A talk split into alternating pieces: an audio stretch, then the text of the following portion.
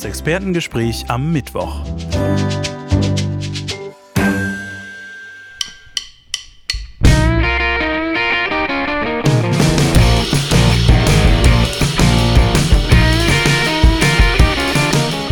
Heutiges Thema: der 40. Todestag des King of Rock'n'Roll, Elvis Presley.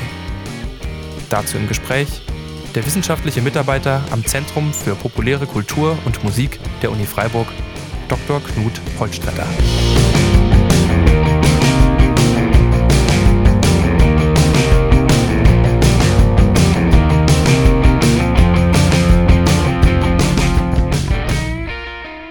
Herr Holstretter, Insgesamt hat Elvis Presley 15 Alben veröffentlicht, dazu noch einige EPs natürlich. Und, und das wird immer gerne mal vergessen, wenn man über sein musikalisches Erbe spricht, er hat auch in 31 Spielfilmen mitgewirkt. Also das ist doch erstmal ein sehr, sehr großes Werk. Also mit anderen Worten, ein sehr bedeutender Künstler des 20. Jahrhunderts, kann man sagen. Ja, auf jeden Fall. Vor allen Dingen, wenn man sich nochmal verdeutlicht, in wie vielen Spielfilmen er halt mitgemacht hat. Ähm, die Spielfilme sind aus deutscher Hinsicht scheinbar erstmal nicht so spannend, äh, wenn man sozusagen als Elvis-Fan oder als, auch als, als Musikwissenschaftler sich das Werk anschaut oder halt auch einfach als interessierter Laie. Und diese Spielfilme werden in der Forschung auch oft immer als eine Art, oder in der, in der Biografik von, äh, über Elvis auch immer oft als eine Art Hemmschuh gesehen. Also Elvis war ja letztendlich, glaube ich, sechs oder sieben Jahre gar nicht auf Tour. Also er, hat, er ist live gar nicht, er ist gar nicht auf Bühnen aufgetreten und hat viele Studioalben in der Zeit gemacht, aber halt auch diese Soundtracks. Also ich weiß gar nicht, ob man die dann auch wirklich als Alben bezeichnen kann, weil da ja natürlich alle mögliche Musik versammelt ist. Also das war damals der normale Weg, wie man in den USA halt wirklich auf lange Sicht sein, sein Einkommen verdient, nämlich in der Verbindung mit der Filmindustrie, dass man halt Filmkarriere und Musikkarriere miteinander verknüpft. Und es hat ja bei diesen frühen Rock'n'Roll-Filmen auch unheimlich gut geklappt. Und das war sozusagen dieses Vehikel, auf das man halt gebaut hat. Also Colonel Parker, sein Manager, sein persönlicher Manager und Elvis. Und Elvis hatte 1965 oder 64, ja 65 muss es gewesen sein, hat er sich mit den Beatles mal getroffen und Paul McCartney hat ihm geraten, doch wieder mehr Songs zu machen, also wirklich live aufzutreten, wieder Studioalben zu machen. Und 1965 hat sich dann ja auch was bei ihm geändert. Dann hat er ein Gospel-Album aufgenommen. Also er ist wieder Richtung, in Richtung Gospel gegangen. Und ähm, das merkt man dann ja auch bei dem Comeback-Special, was er dann 1968 im Fernsehen gehabt hat, wo er teilweise die alten Songs, in Anführungsstrichen alten Songs aufgeführt hat aus den späten 50ern, diese Rock'n'Roll-Sachen und dann allerdings auch neueren Sound äh, sozusagen präsentiert hat, also diesen typischen West Coast Studio Sound, der in der damaligen Zeit halt äh, schon äh, aktuell war und was letztendlich damals auch die Popmusik war. Also er hatte dann auch eine stilistische Veränderung hin zu einem zeitgemäßeren Sound und das ist dann, wenn man sich das sozusagen als Bild vorstellt, das ist dann der Elvis, wie wir ihn uns vorstellen, in diesem weißen Anzug mit diesem hohen Kragen. Also das ist sozusagen dieser typische 60er, Spät 60er, 70er Jahre Elvis sprachen Sie ja schon davon, dass er sozusagen zurückgekehrt ist, so ein bisschen zu dem, womit er eigentlich angefangen hat. Gospel, ja. äh, Rhythm and Blues in Verbindung mit dem, in Anführungszeichen, weißen Country. Das ist ja diese Stilprägung, die er auch geschaffen hat, dieses Rockabilly. Das kann man, nehme ich jetzt einfach mal an, als Laie doch als relativ revolutionär in den 50er Jahren in Amerika ansehen, oder? Elvis war jetzt nicht unbedingt der Einzige, der in diese Musikrichtung gegangen ist. Also wir haben ja um, im, im das Studio, wo er gearbeitet hat, das war Sun Records und da war ja eine, eine, relativ kleine Clique an sehr namhaften Musikern, die dann auch wirklich bekannt geworden sind. Das sind Carl Perkins, der hatte leider irgendwann einen Verkehrsunfall und ist dann sozusagen fast ausgefallen. Buddy Holly war, glaube ich, auch dabei. Aber natürlich auch so Leute wie Johnny Cash. Und wir haben immer diese Verbindung zwischen dem Country und Western und auch natürlich dieses leicht bluesig angehauchte, das äußert sich dann auch in der musikalischen Struktur und ähnlichem. Die Elektrifizierung ist ganz wichtig, die E-Gitarre als, als ähm, neues sozusagen Rock'n'Roll-Instrument. Und wenn man es von den USA aus betrachtet, dann ist Elvis eigentlich insofern interessant, weil er eine neue performative Dimension reingebracht hat. Also man muss sich wirklich diese alten Fernsehsendungen, also die Mitschnitte von den alten Fernsehsendungen oder auch die frühen Filme anschauen, damit man sich nochmal klar macht, was für ein verrücktes Zeug das eigentlich war. Also was er da auf der Bühne gemacht hat. Er hatte immer Also er hat seine Beine zittern lassen und er hatte immer so weite Hosen an und das hat alles geschlackert. Also es war so eine Art Ekstase, die er dargestellt hat. Dann hat er sich auf die Knie geschmissen. Das war in der frühen Zeit auch eine ganz wichtige Signatur von ihm. Das hat er dann später sein gelassen, weil es einfach auch auf die Knie geht. In späterer Zeit macht er dann halt so verbeugende Posen oder geht halt sozusagen so, also es ist ein Posieren eigentlich erst, aber diese, diese extreme Agilität und auch diese extreme Vitalität, die er auf der Bühne transportiert, das haben andere Rock, Rockabilly oder Rock'n'Roll-Musiker wie beispielsweise Buddy Holly und andere halt eigentlich nicht so präsentiert. Also das ist eine ganz, ganz eigene Qualität und das ist etwas gewesen, was in der damaligen Zeit auch wirklich Widerstand erzeugt hat, also äh, oder Anstoß erregt hat.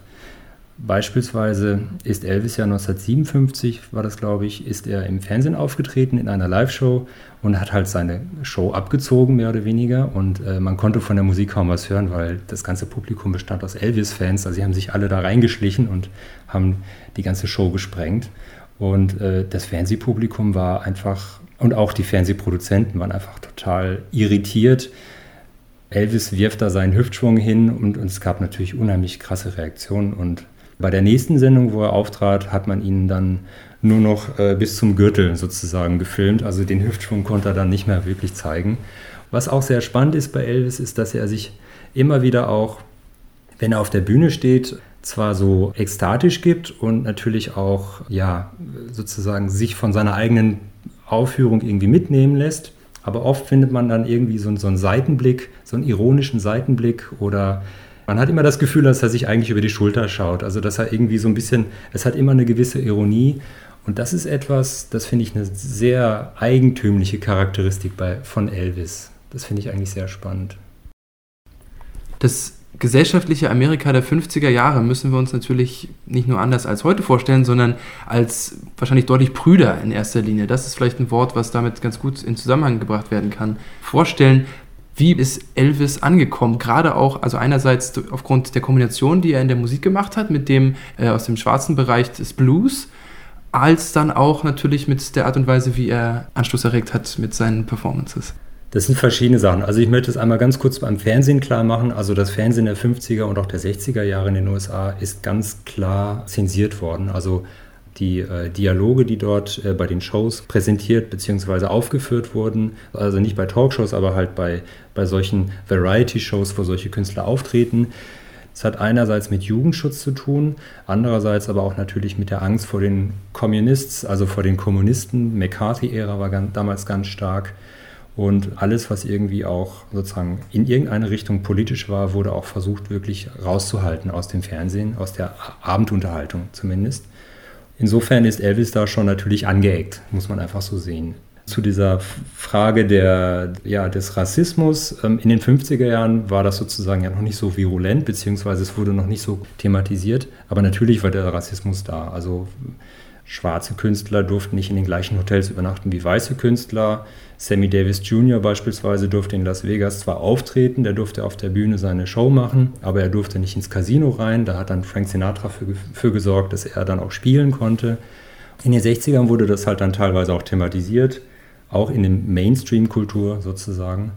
Es gibt da mittlerweile auch neuere Forschung zu, also zu der Frage, wie sah das mit dem Rassismus in der Musikszene aus und so. Und das Spannende ist halt, dass wenn man sich die Produzentenseite anschaut, dass dort schwarze Künstler mit weißen Künstlern zusammengearbeitet haben, dass dort halt zum Beispiel Carole King in den 60ern hat äh, für Stax Record Texte geschrieben, also für, für, für schwarze Künstler und so. Also innerhalb der Musikszene war das eigentlich sehr, sehr durchmischt teilweise, aber es wurde natürlich in die Öffentlichkeit immer so präsentiert, dass auf der einen Seite gab es halt die, die, die Black Performers und dann die White Performers und äh, man hat versucht, das sozusagen auf der, in der Öffentlichkeit halt immer zu trennen. Aber das war auf der Produzentenseite eigentlich nie so stark. Wir sitzen relativ umgeben von Elvis Büchern, hauptsächlich äh, aus, der, aus dem Bereich der Fanliteratur, aber eben auch, was ein bisschen die Rezeption zeigt. Wir haben äh, DVDs mit äh, Filmen von ihm. Wir haben ja schon angesprochen, dass er auch sehr, sehr viel geschauspielt hat. Ich frage mich ein bisschen, wie ist die Rezeptionsgeschichte denn zu bewerten in dem Verlauf der letzten 40 Jahre? Anlässlich des Todestages kann man da ja noch mal ein bisschen zurückblicken. Oder anders formuliert, würde ich heute ein Buch über Elvis Presley schreiben, auf welche Form von fruchtbaren Boden würde das noch fallen? Man kann, glaube ich, immer ein Buch über Elvis schreiben. Das ist kein Problem. Und äh, der wissenschaftliche Diskurs erneuert sich ja immer wieder. Also wir haben ja auch immer wieder neue Fragestellungen, die, die an dem historischen Gegenstand sich entfachen können. Sie sind ja gerade auf die Bücher eingegangen. Also wir haben halt viel Fanliteratur. Die Fanliteratur gibt es eigentlich schon seit Lebzeiten Elvis. Also das ist etwas, das zieht sich immer weiter fort und es wird immer irgendwie auch jemand geben, der meint, er müsste ein Buch über irgendetwas schreiben. Aber ähm, in der Forschung äh, ist Elvis eigentlich ganz gut vertreten heutzutage. Also es gibt halt schon auch natürlich Biografien, also biografische Werke über Elvis, aber Elvis spielt sozusagen als, ähm, wie kann man es nennen, Grundkonstante, die halt mit, mitschwingt. Mhm. So wie halt beispielsweise auch Frank Sinatra oder ähm, die Beatles oder die Rolling Stones oder so. Also das ist sozusagen etwas, was man, was man immer mitbedenkt, wenn man sich mit populärkulturellen Themen auseinandersetzt. Was jetzt den Bogen ganz wunderbar zu meiner letzten Frage mhm. schlägt, nämlich der Gesamtbedeutung ein bisschen. Wenn wir ihn versuchen mal einzuordnen irgendwo im 20. Jahrhundert. Elvis Presley hat tatsächlich nie eine Tournee außerhalb der USA gespielt, hat zwar zwei Jahre in Deutschland im Rahmen seiner, seines Wehrdienstes verbracht, allerdings waren die großen Konzerte alle in den USA und trotzdem hat er es zu einer international anerkannten und berühmten Persönlichkeit geschafft. Wo ist er denn dann ungefähr einzuordnen im Bereich der Pop- und Rockkultur des 20. Jahrhunderts?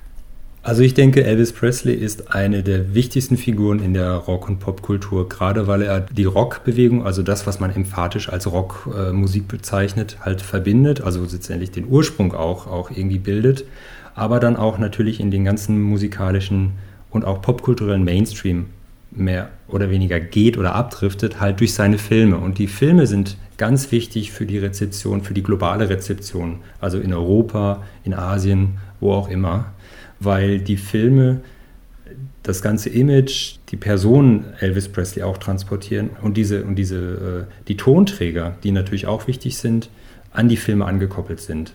Jailhouse Rock beispielsweise ist ein Song, der natürlich aus einem Film kommt und wäre dieser Song nicht in einem Film transportiert worden, dann wäre er in Deutschland wahrscheinlich gar nicht so stark angekommen dann an dieser Stelle, Herr Holzstreiter, vielen herzlichen Dank, dass Sie sich die Zeit genommen haben. Und ich freue mich auf jeden Fall, vielleicht jetzt mal wieder ein bisschen in Musik reinzuhören von Elvis. Das macht man irgendwie manchmal eine Weile nicht und dann denkt man sich, es ist mal wieder Zeit für Jailhouse Rock. Vielen herzlichen Dank. Ja, Dankeschön. Das Expertengespräch am Mittwoch.